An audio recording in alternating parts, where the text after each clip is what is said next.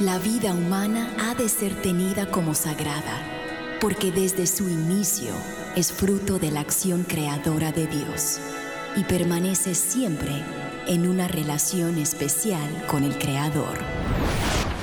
No hay nada que se compare con la defensa de la vida y hoy muchos necesitan de nuestra voz. Aquí comienza Defiende la Vida con Adolfo Castañeda. Hola queridos amigos, les saluda Adolfo Castañeda, director de educación de la Organización Provida Vida Humana Internacional, para darles la bienvenida a su programa Defiende la Vida. Recuerden, Defiende la Vida transmite en vivo y en directo con el favor de Dios todos los martes que 4 a 5 de la tarde, hora de Miami, hora del este de Estados Unidos, a todo el mundo, gracias a las ondas radiales de Radio Católica Mundial. Y hoy, martes 2 de noviembre de 2021, Día de los Fieles Difuntos, estamos con todos ustedes para brindarles otro interesante programa acerca de la defensa de la vida humana. Y el programa de hoy eh, es muy especial porque tenemos un tema importante y también porque tenemos una persona muy especial que está más que capacitada para abordarlo. Eh, estamos hablando de este eh, incidente que ha ocurrido en Bolivia hace poco de una niña de 11 años de edad que fue violada por su abuelastro, pero que ella junto con su familia le ha dicho sí a la vida y que la iglesia la está ayudando.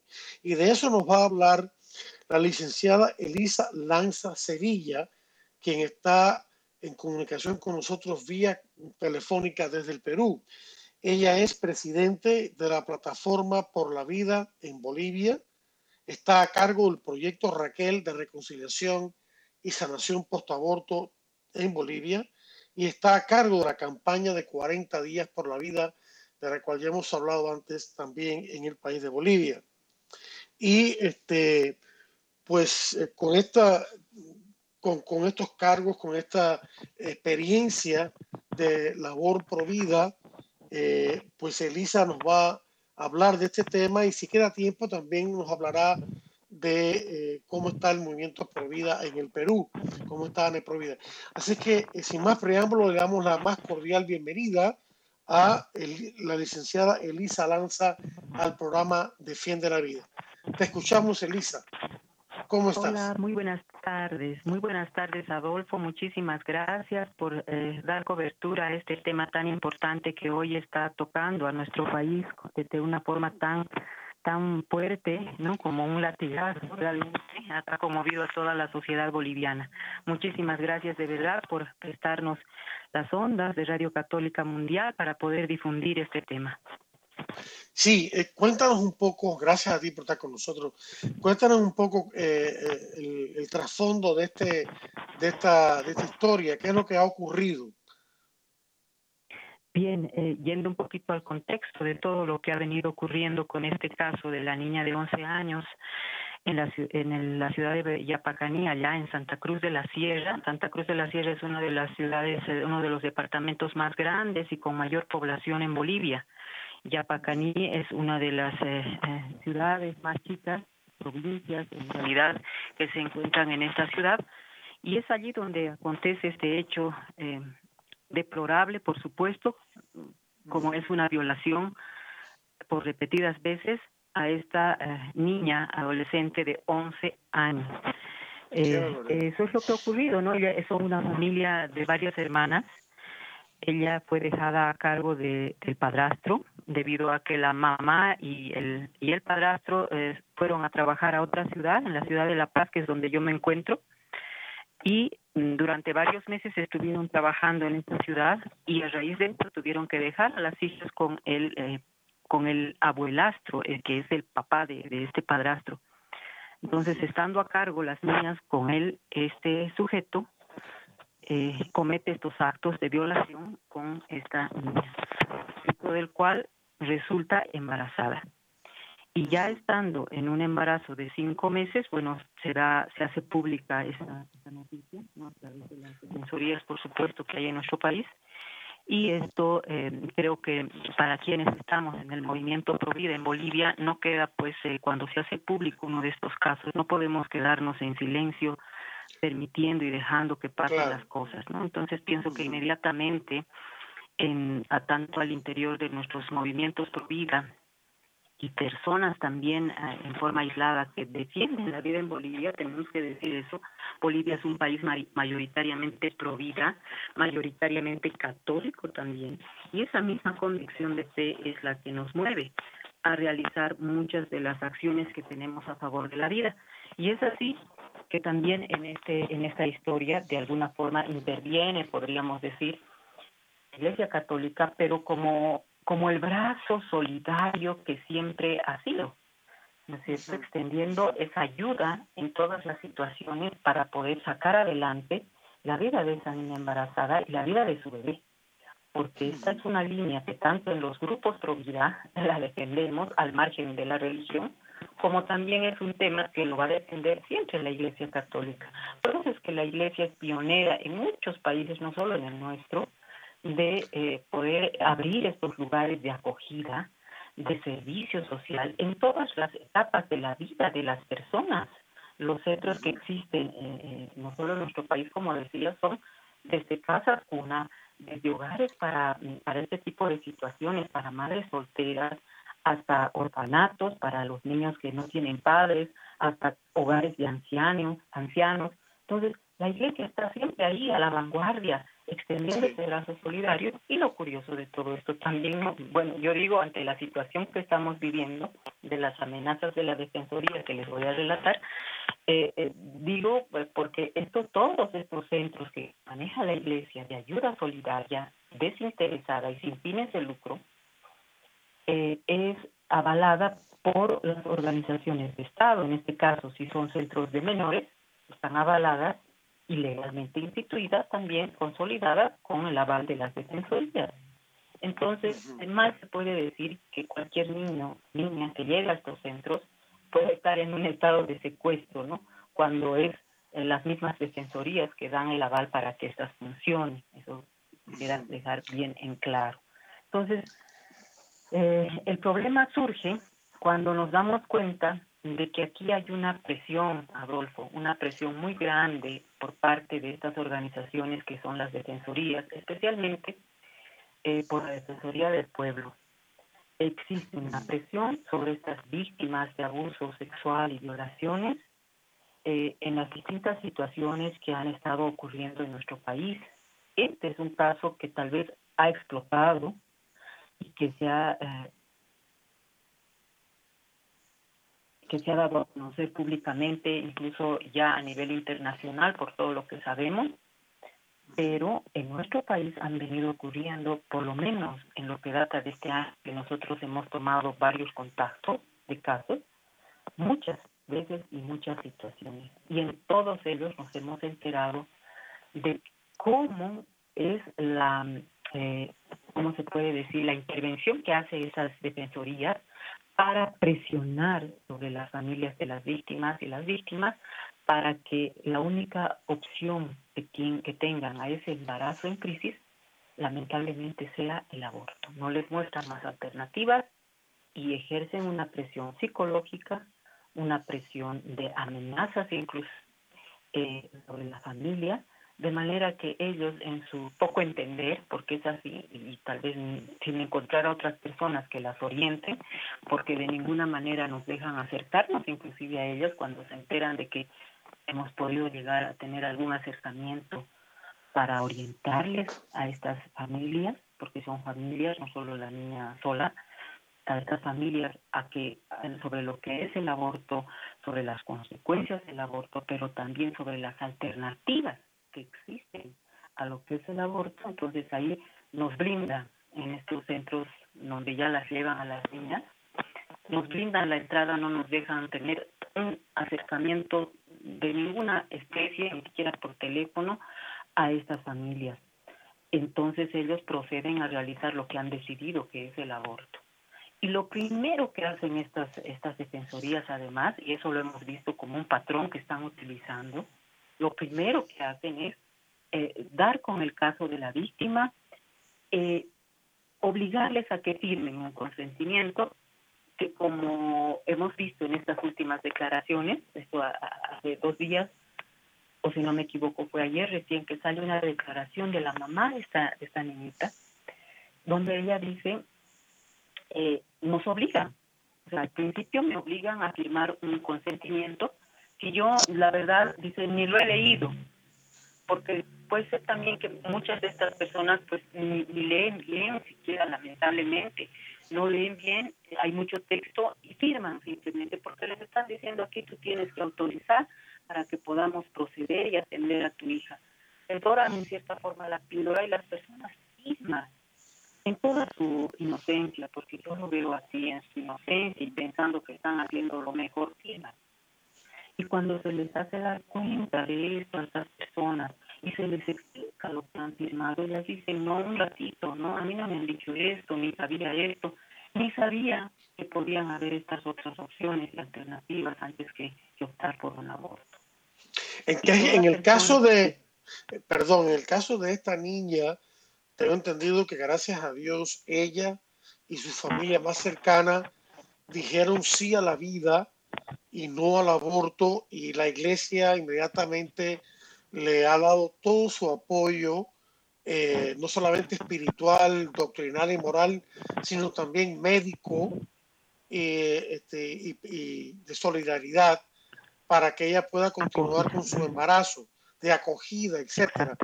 Eh, entonces, pero tengo entendido también que eh, la iglesia y los Provida eh, han sido atacados ferozmente por distintos medios de difusión de información, incluyendo las redes sociales.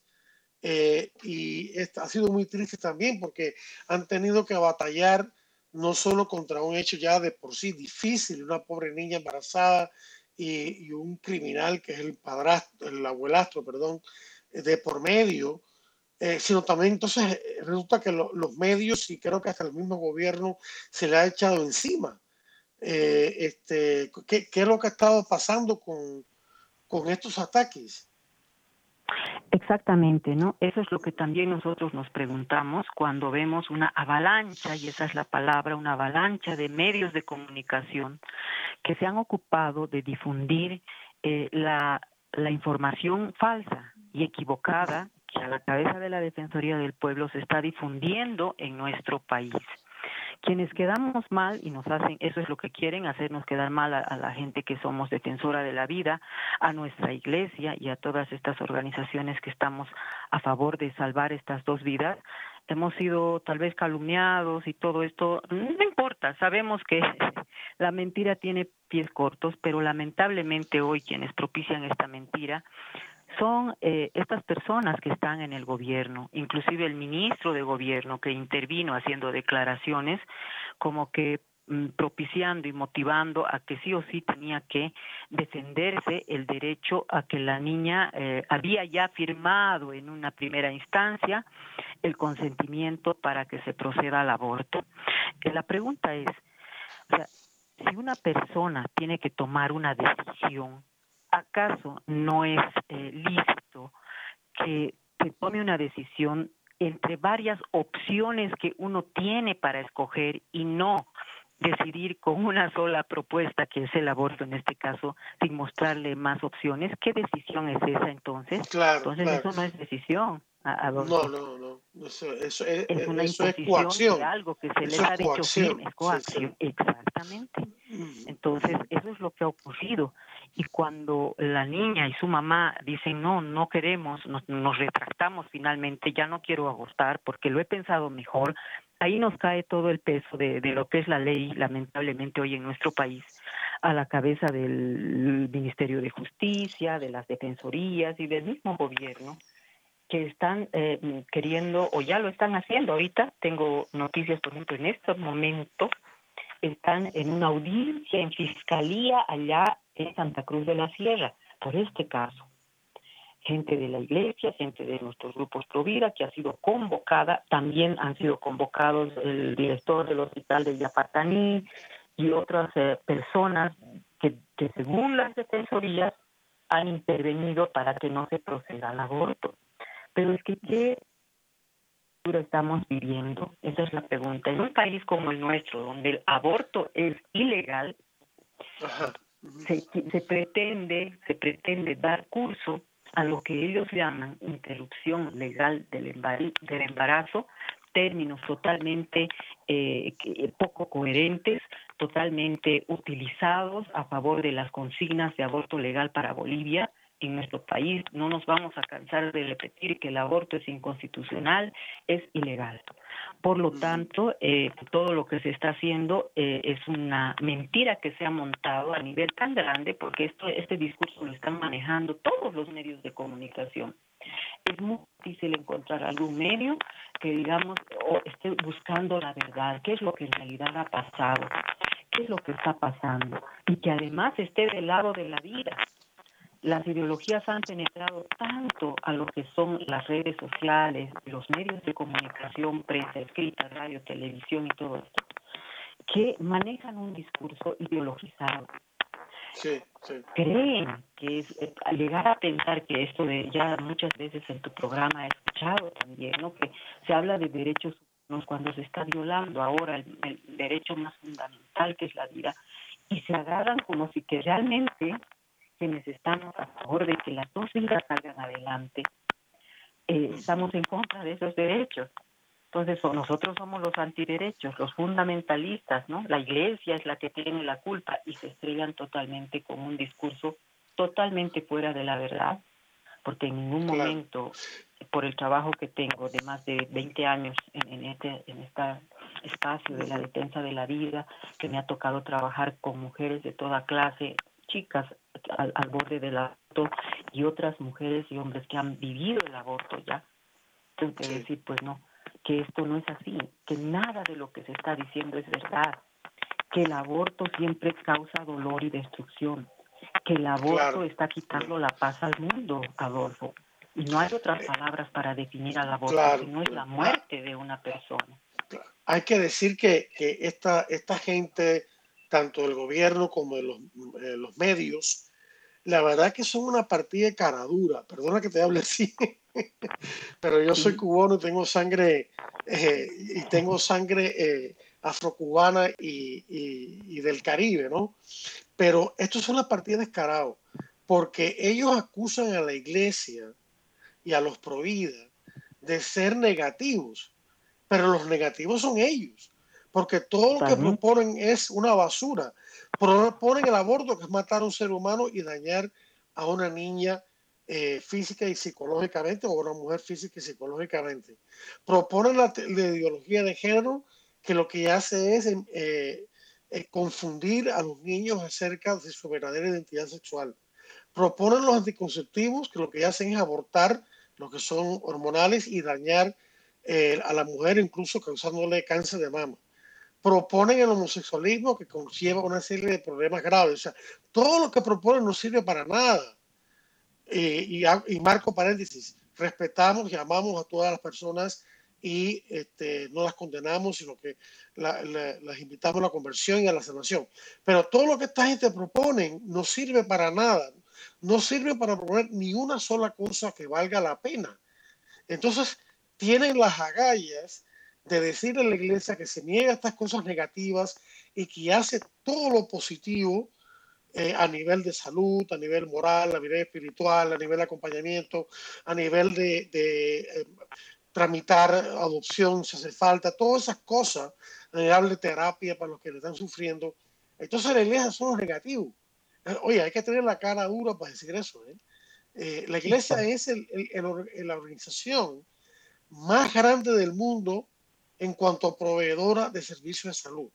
No hay ninguna otra organización en el mundo, hablando a nivel humano, que alcance con su servicio de salud, como lo hace la iglesia, incluso hasta en lugares recónditos, donde muchos de los médicos no quieren ir. Ahí está la iglesia, ahí está Cáritas, ahí está eh, la iglesia es la primera en ayudar a los que están en, eh, sufren eh, los embates de la guerra o catástrofes eh, naturales. Entonces esta gente que no hacen nada, que están sentados muy cómodos, entonces se, dedican a tirar en la iglesia. Incluso ponen en peligro la vida de una niña, porque si le hacen el aborto los cinco meses de embarazo la van a matar. O sea, no, no se dan cuenta de lo que están diciendo. O sea, que quería desahogarme con eso, pero es que la verdad es que ya es demasiado, ¿no?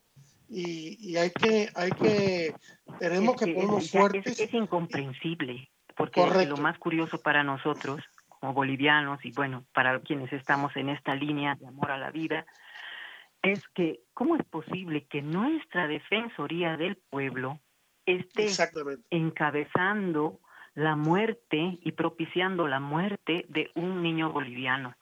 Con esa hazaña, porque no hay otra palabra para definir, lo está haciendo con un ensañamiento tal que pareciera que no quedará satisfecha hasta no ver correr la sangre de este inocente. Entonces, son extremistas, son unos fanáticos son unos fanáticos del aborto, unos extremistas, y claro, nuestra actitud hacia ellos no debe ser tampoco de, ni de odio, ni de desdén, ni nada de eso, sino al contrario. Debe ser una actitud, sí, fuerte y firme, pero de amor, como nos mandó el Señor Jesucristo, que orásemos por nuestros enemigos o por los que hacen el mal, para que se conviertan, para que sus corazones se salven y dejen de hacer el mal. Tienen dos, motivos bien prácticos, la salvación de ellos mismos y dejar de hacer el mal a los inocentes. O sea que, es una, un motivo más para encar rodillas, orar y trabajar como están haciendo ustedes para que la verdad se conozca, se salven estas dos vidas y paren esta gente de decir barbaridades y falsedades a la gente. Así es, pero hay algo también, Adolfo, ¿no? Que nos es bien curioso y es que la pregunta es, ¿dónde está el violador? ¿Qué se hace con estos violadores? ¿Dónde está? ¿Por qué no se hace justicia drástica y realmente condenatoria que siente la mano y sea, mm, eh, o sea, la justicia ella es extremo de realmente perseguir a ellos y acelerar en darles una condena que siente precedente a todos los que tienen estas conductas depravadas y esto es lo que tiene que hacer y se debería hacer. Hay un silencio total sobre cuál es el destino y el castigo que tendrá este, estos violadores. es una gran hipocresía, una gran hipocresía. Y además, es una, eso, si ellos le hacen el aborto a la niña, este, la van a poner en una situación en la cual se va a exacerbar, se va a hacer peor la conducta de este violador, porque entonces va a decir, ah, no, hay ninguna consecuencia de mis actos. Entonces lo que van a hacer es poner a la niña que sea más víctima aún de, de los violadores. Eh, o sea que, que, no solamente le están matando una, vida humana inocente que no tiene nada que ver con ese acto atroz de violación, sino que también le está haciendo daño a la misma muchacha que en vez de sacarla de esa situación la dejan ahí para que siga siendo víctima de un criminal.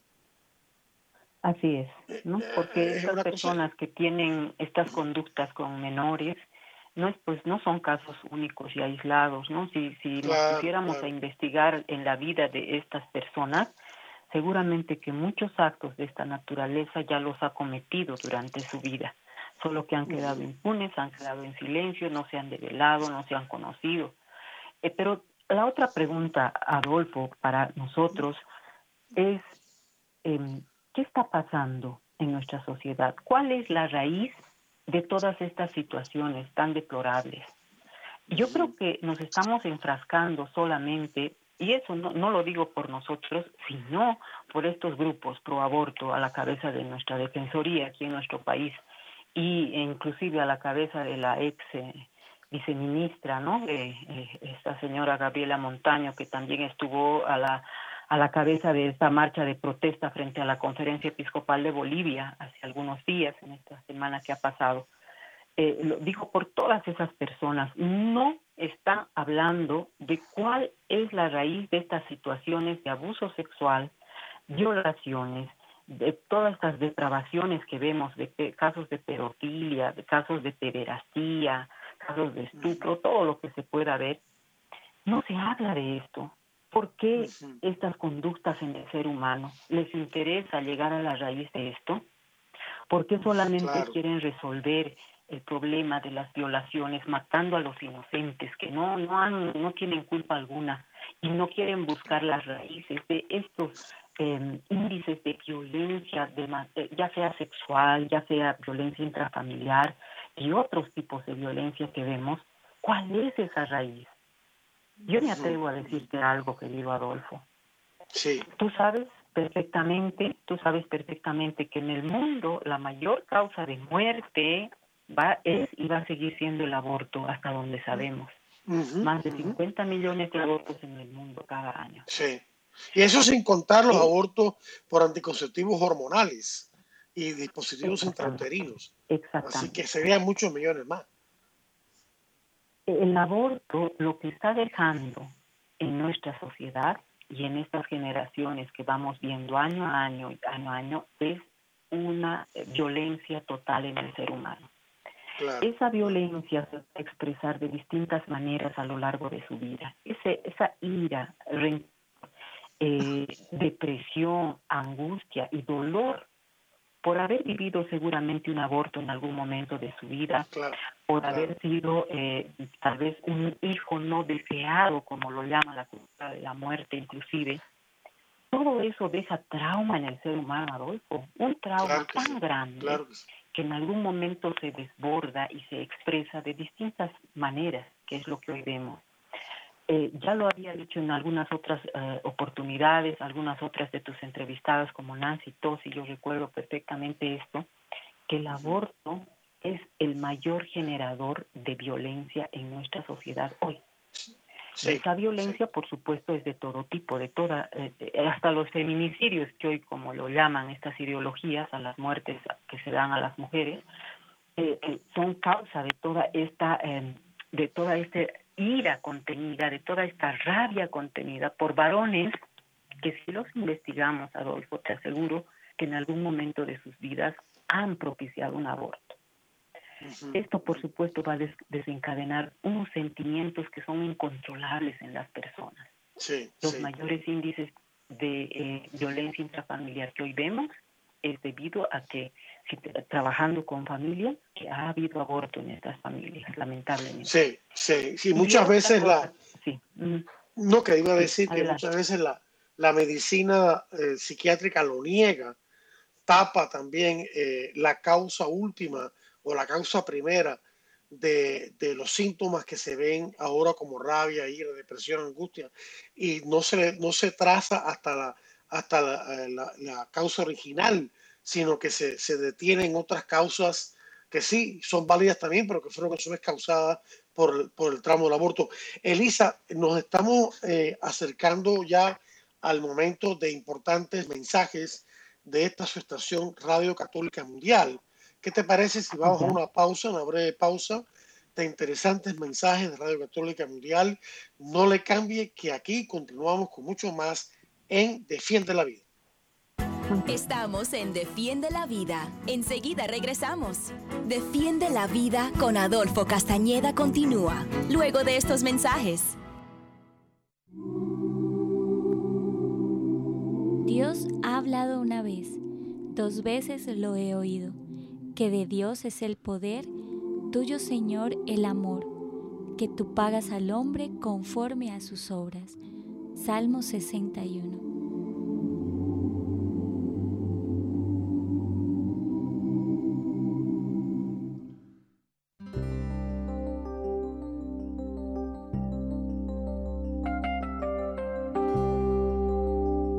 Que Dios, de quien viene la constancia y el ánimo, les conceda tener los unos para con los otros los sentimientos del propio Cristo Jesús y que puedan unánimemente dar gloria a Dios Padre de Cristo Jesús, nuestro Señor.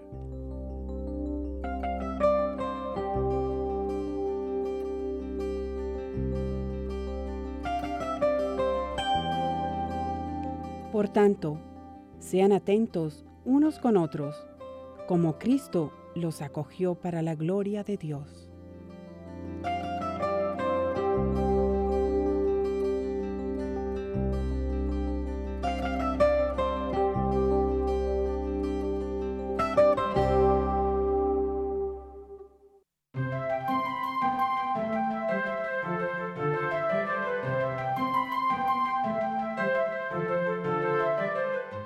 Jesús, todo el que pide, recibe. El que busca, halla, y al que llama, se le abrirá.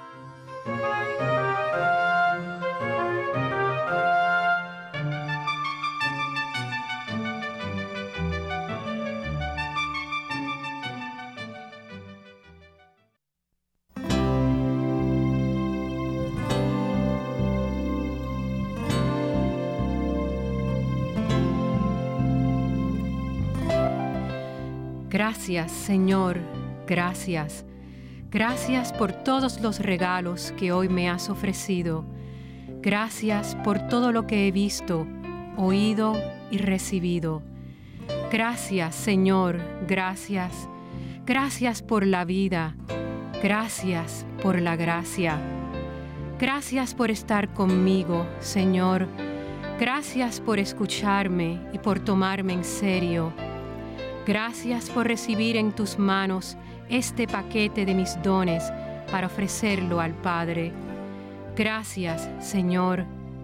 Gracias. Amén.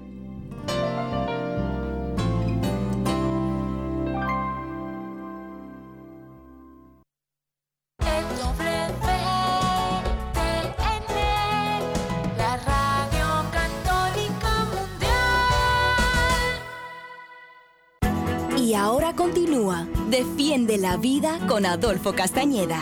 En vivo por Radio Católica Mundial. Defiende la vida con Adolfo Castañeda. Continúa ahora. Bien, queridos amigos, bienvenidos de vuelta a su programa Defiende la vida, aquí en Radio Católica Mundial. Y hoy, este, hoy 2 de noviembre, Día de todos los fieles difuntos, Rezamos por todos ellos, nuestros seres queridos que han fallecido, para que muy pronto estén ya con el Señor, o, si acaso ya lo, ya lo están.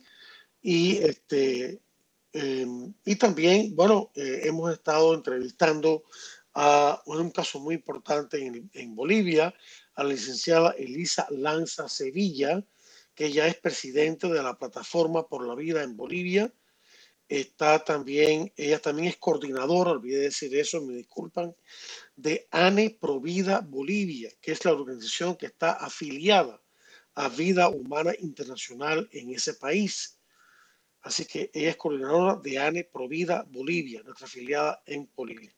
También Elisa está a cargo del proyecto Raquel de reconciliación y sanación post-aborto para las personas que han caído en el grave pecado del aborto pero que nosotros no condenamos. Dios mismo quiere su salvación. Dios no ha dejado de amarles. Y a través de la Iglesia Católica, del sacramento de la confesión, que es imprescindible para los católicos para obtener esa misericordia infinita de Dios eh, y los, eh, ministerios de sanación post-aborto, la Iglesia ayuda a estas personas sufrientes, porque no solamente el aborto se cobra la vida, de incontables números de niños por nacer, sino también que daña física y emocionalmente a la corta o a la larga a las mujeres que han caído en esto y también a las personas que les rodean, hombres o mujeres, que de alguna manera se han involucrado en un aborto, como mencionaba Elisa, el caso de los varones que eh, han cometido aborto o lo han permitido o lo han propiciado y entonces luego viene el sentimiento de culpa y desolación y de ira, ira contra uno mismo y hacia los demás. Elisa también está a cargo de la campaña de 40 días por la vida en Bolivia, que ya he hablado en programas anteriores y que concluyó antes de ayer, domingo 31 de octubre, y luego habrá otra el próximo año, Dios mediante, que coincide con la cuaresma. Ya tenemos de nuevo a Elisa con nosotros. Eh, Elisa, eh, quería preguntarte entonces cómo está la situación ahora con la, con la niña y su familia. Entonces, está firme la decisión de continuar con el embarazo eh, y con la ayuda de la iglesia y de los Provida. Exacto. la niña está bien, eh, hasta donde sabemos, en el hogar eh, Madre María, allá en, en Santa Cruz. Está muy bien tratada, muy bien con todo lo que se necesita, ¿no? Para que se lleve adelante su embarazo con calma, con paz sin embargo, eh, hay presión de afuera, por supuesto. Eh, eh, yo quisiera dejar en claro también, porque las noticias siguen saliendo equivocadamente y con un marco totalmente sesgado a favor de estos grupos pro abortos. en, el, en esta casa de acogida donde se encuentra la niña, ella está bien, por supuesto, a cargo de las religiosas que, que manejan este hogar, sin embargo, eh, es la misma defensoría la que ha prohibido el acceso al hogar eh, absolutamente de ninguna persona ajena a la niña, menos de nuestros grupos, por supuesto, pero también eh, inclusive han prohibido el acceso a la madre, a la madre de la menor. No sabemos por qué, cuál es esta situación. Eh, sin embargo, la mamá tampoco tiene acceso en estos últimos días a poder ver a su hija. Entonces, eso es por órdenes de la Defensoría y no así de la casa de acogida, que lo único que hace es obedecer aquellos, eh, aquellas disposiciones que les llegan en la parte legal. Entonces todavía existe el peligro eh, de que el gobierno, eh, las autoridades locales, en este caso, intervengan para sacar a la niña de donde se encuentra y obligarla a abortar. Todavía es peligro, porque no nos olvidemos que hay una denuncia por parte de la Defensoría eh, no solo hacia la Iglesia y nuestros obispos, ¿no? que sacaron un comunicado eh, a favor de la vida eh, en una semana antes, sino hacia otras personas también, como ya aclaré, el director del hospital de Yapacaní, alguien, eh, otras personas de las defensorías de la niñez en Yapacaní y otras personas, incluidas personas que están a favor de, la vida, ¿no? que, han podido intervenir de alguna forma para que esto se frene. Eh, ante ese peligro y las denuncias que ellos están haciendo, inclusive por trata y tráfico que están eh, denunciando nuestra iglesia, cosas totalmente falsas. El tener a alguien en una casa de acogida no significa que eso es un, un hecho de trata y tráfico como lo están tratando de mostrar. ¿no? Entonces, eh, eh, se están, eh, digamos, inventando todo un discurso para continuar insistiendo de que debe procederse a, la interrupción legal del embarazo, que es como ellos lo llaman, de acuerdo a la primera firma que habían emitido la mamá y el consentimiento de la niña para proceder al aborto. En esto se están amparando y aún eh, lamentablemente no estamos pues con la última palabra porque aunque ya se les ha dicho que está en, en la semana 23 ya de embarazo la niña y que inclusive estas disposiciones eh, de ILE en nuestro país, según la sentencia constitucional 206 eh, 2014, allí se menciona que hasta las 22 semanas se puede realizar un aborto en estas situaciones. A ellos no les importa que ya esté de 23, 24 o más semanas con tal de que puedan ejecutar el ILE. Pareciera que solamente entonces podrán descansar en estos intentos eh, por llevar a cabo un crimen, porque no hay otra palabra que califique esto, es un crimen lo que quieren perpetrar, no les interesa mentir, no les interesa hacer juicios que no tienen pies ni cabeza, pero el hecho es que ellos quieren tener la última palabra. Así está la situación todavía difícil en nuestro país. Estamos, eh, seguimos orando por esta causa. Los grupos allá en Santa Cruz siguen eh, interpelando y siguen eh, yéndose a parar ahorita en la puerta de la fiscalía, también, por ejemplo, haciendo presión de alguna forma mediática para tratar de sacar adelante estas dos vidas. Eh, hay una cosa, eh, Elisa, tú decías que tal parece que esta gente, los medios, los proabortos, todo el gobierno, etcétera, eh, no van a descansar hasta que aborte la niña. El peligro es que ellos nunca van a descansar.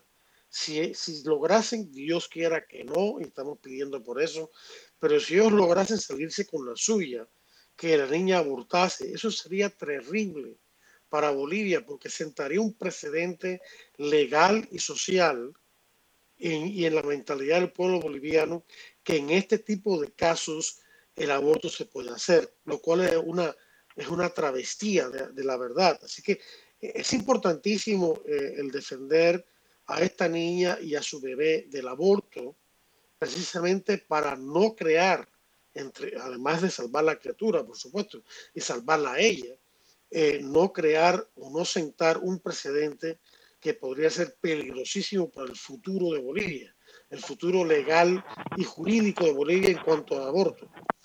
Eh, de manera que eh, tiene una doble importancia, en mi opinión, la defensa de esta niña y su protección y la de su hijo o hija por nacer.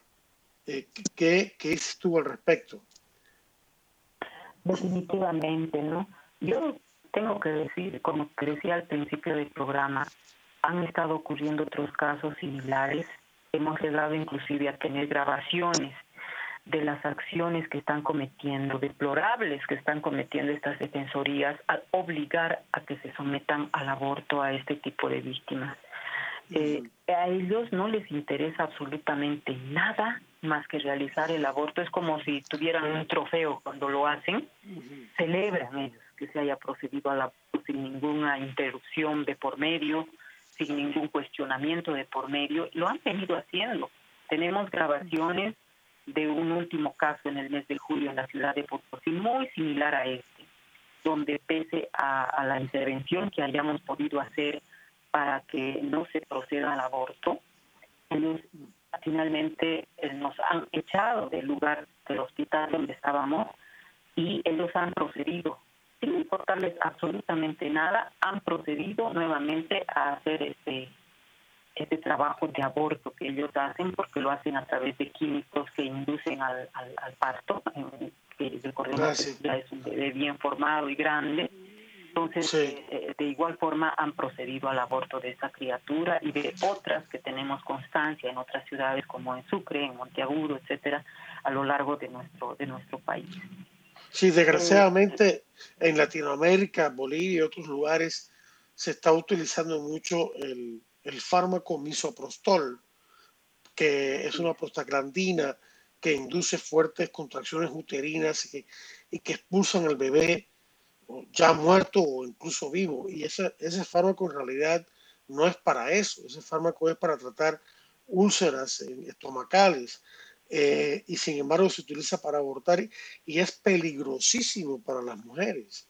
Se pueden desangrar, pueden, eh, es, una locura. Yo no sé cómo, pensando simplemente en la salud de la mujer, ya, ya de por sí debería ser algo que eh, se, tendría que ser absolutamente prohibido para, esa, para ese propósito. Elisa, yo te quería preguntar algo. En todo esto que tú sepas, que tú sepas, ¿ha habido alguna influencia internacional a favor del aborto para presionar junto con la interferencia local para que esta niña aborte o para que se practique obligatoriamente el aborto? Que tú sepas. Que yo sepa, la ONU como siempre está de por medio, ¿no? Y eso hay que decirlo. ¿no? Ellos son los que meten eh, su, cuchara, ¿no? E, e, esa, esta injerencia que hacen en nuestros países, ¿no? Con, con, el poder que ellos tienen para instar, obviamente, a que se proceda al aborto. Pero lo han hecho, ¿no? Eh, por nuestra parte, eh, bueno, ellos han manejado este discurso de que el embarazo infantil al que se le está obligando a la niña es una tortura para ella. ¿no? Y bajo ese discurso es que se está instando a que se proceda a dar curso al aborto. Sin embargo, nosotros decimos, ¿acaso asesinar y descuartizar o dejar morir al niño que sale vivo de las entrañas de su madre no es mayor tortura? ¿Qué nombre le vamos a poner a eso? Y tortura para ella también. Por supuesto, para la mamá y para el hijo, que muere descuartizado eh, nos dicen que las iglesias no pueden intervenir en este tema.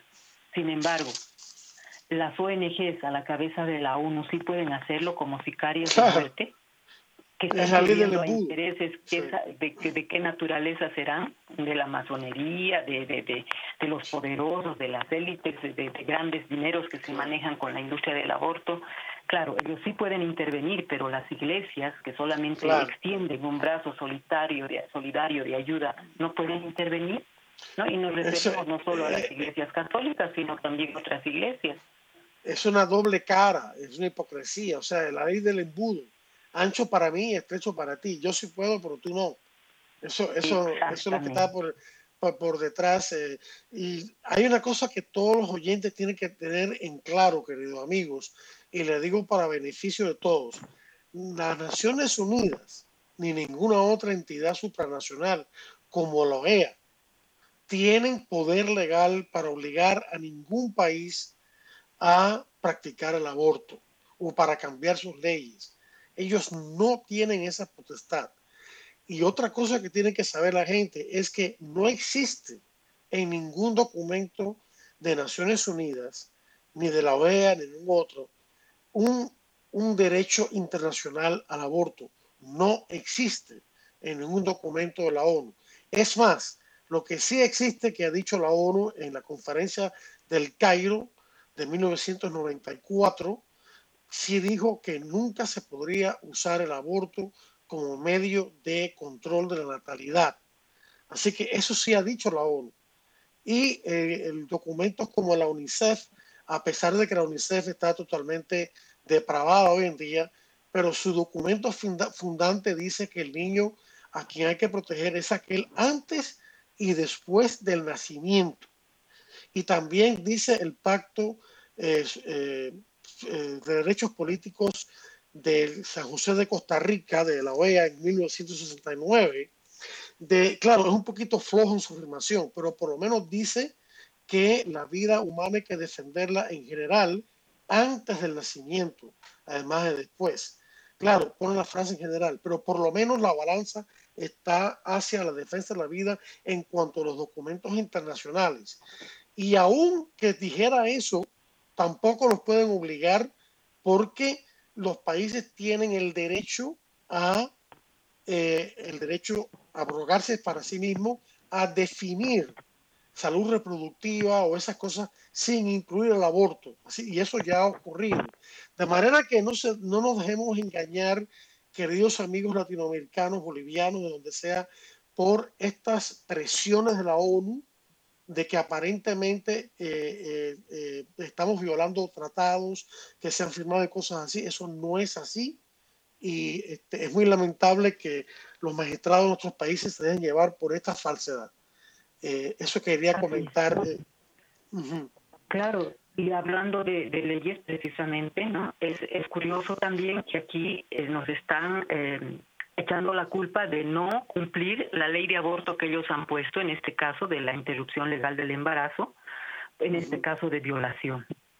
Pero, sin embargo, es lo que ellos dicen también es contradictorio porque ellos son los primeros en no cumplir ninguna de las leyes que rige nuestro Estado boliviano desde el Código Penal, lo, se saltan el Código Penal, se saltan también la Ley 548, que es el Código Niño-Niña-Adolescente, que en, sus, en su artículo 5 nos dice que los niños son sujetos de derecho desde la concepción. El artículo 8 lo mismo nos dice, nos habla de las garantías, derechos y deberes de los niños, niñas, adolescentes y habla totalmente en este en este código del niño, niña, adolescente sobre el derecho a la vida que tiene todo niño.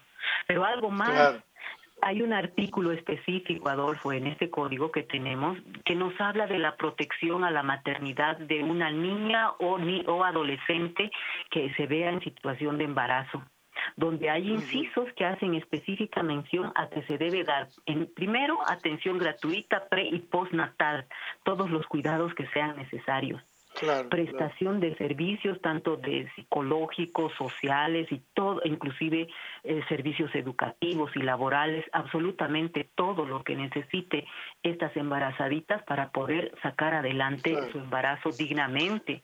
Pero se está violando todo esto, Adolfo. no se pasa por alto a todas estas leyes para simplemente querer a toda costa proceder a esta ideología de muerte que no es de los bolivianos definitivamente. Claro, por supuesto que no, que va en contra del, pueblo boliviano.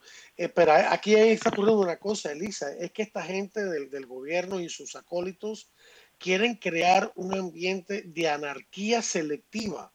En otras palabras, eh, las leyes que a ellos les convienen sí se tienen que cumplir de todas, todas.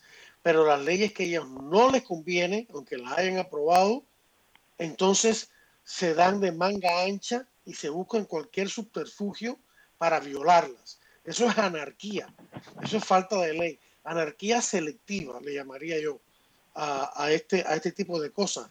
No sé tu comentario acerca de eso. Claro, anarquía selectiva, pero además discriminatoria.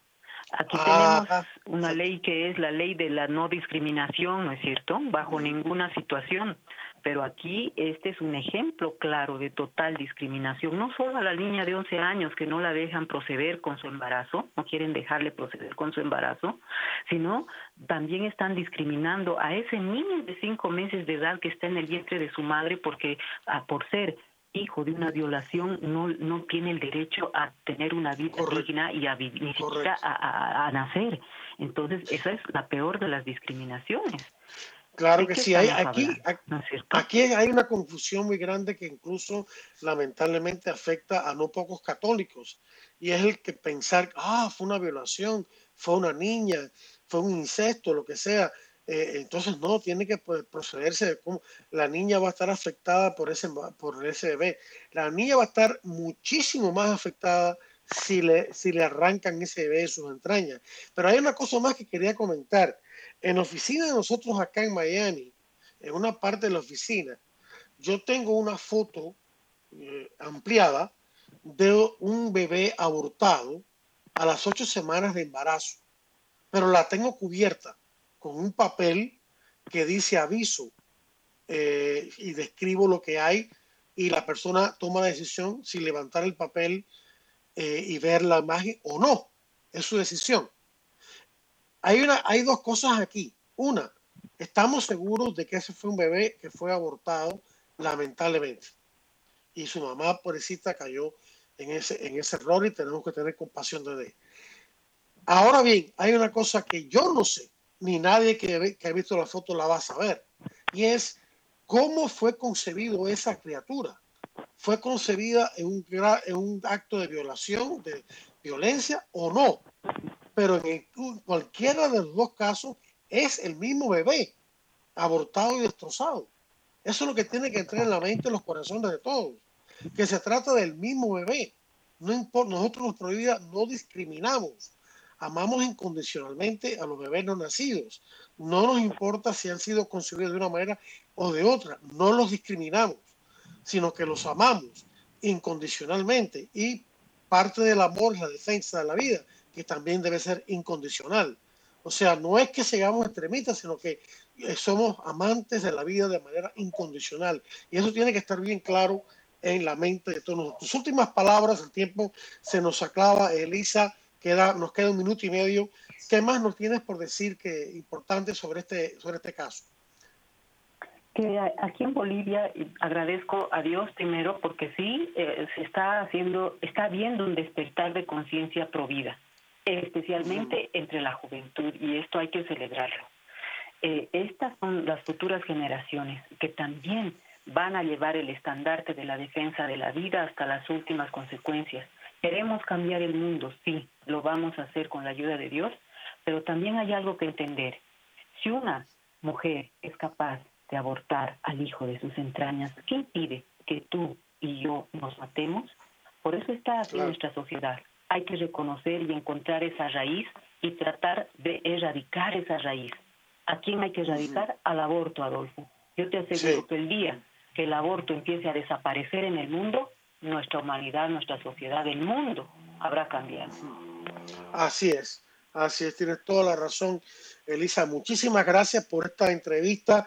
Eh, quedó todavía sobre el tintero eh, tu labor como, como coordinadora de Provida Bolivia, nuestra afiliada en tu país, tu labor como presidenta de la Plataforma por la Vida en Bolivia, tu labor a cargo del proyecto Raquel de Reconciliación y Sanación Post-Aborto y tu labor a cargo de la campaña de 40 días por la vida en Bolivia. Así que el micrófono queda abierto para ti, para un futuro, cuando quieras, simplemente me avisas con tiempo y ahí te tenemos con muchísimo gusto de nuevo. Así que muchas gracias, Elisa Lanza Sevilla, por esta entrevista que nos ha conseguido. Muchas gracias, queridos oyentes, por la atención prestada. Les deseo toda la bendición de Dios y los invito la próxima semana a otro interesante programa de Defiende la Vida.